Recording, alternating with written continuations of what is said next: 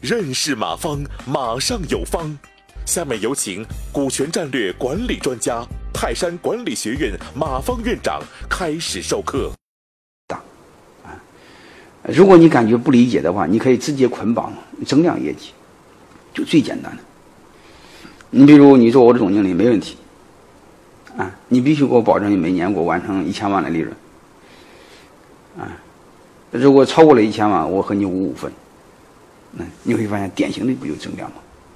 啊，其实是一个逻辑。你不，你只要保持复合增长，啊，每年必须在上年的基础上给我增长多少，这不就是创造增量吗？啊，啊，就是本质上只要和业绩挂钩，它创造的都是增量。啊，就是如果你理解的绕不过弯的话，你就让他理解为，你就你就理解为鼓励他这个，你就和增量的业绩挂钩，啊，这时候你就会更不吃亏。啊所以你会发现，呃，一旦有业绩要求，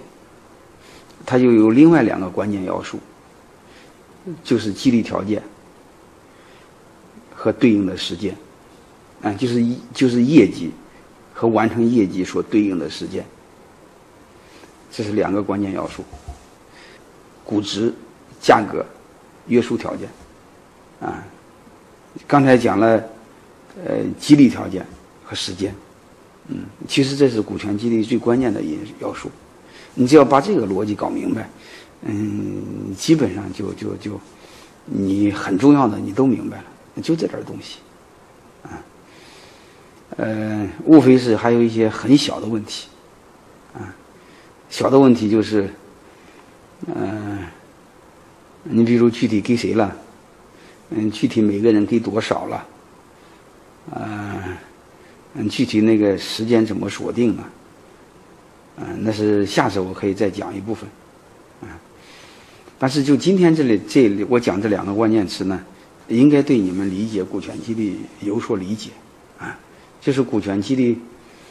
嗯，是一个特殊的买卖，啊，而且还有业绩要求的特殊的买卖，嗯，有些要求啥意思呢？就实现了我们的这种买卖的目的，就是干活。嗯，就是创造增量，从而实现双赢，啊，就这么简单，嗯。行，今天重点讲授部分我就讲这些，好吧？感谢收听本次课程。如您有更多股权问题，请微信搜索“马上有方”官方公众号。泰山管理学院自二零零七年起开设股权管理课程，每年有上万名企业老板学习和实践泰山股权管理法。泰山股权管理课程，激活团队，解放老板。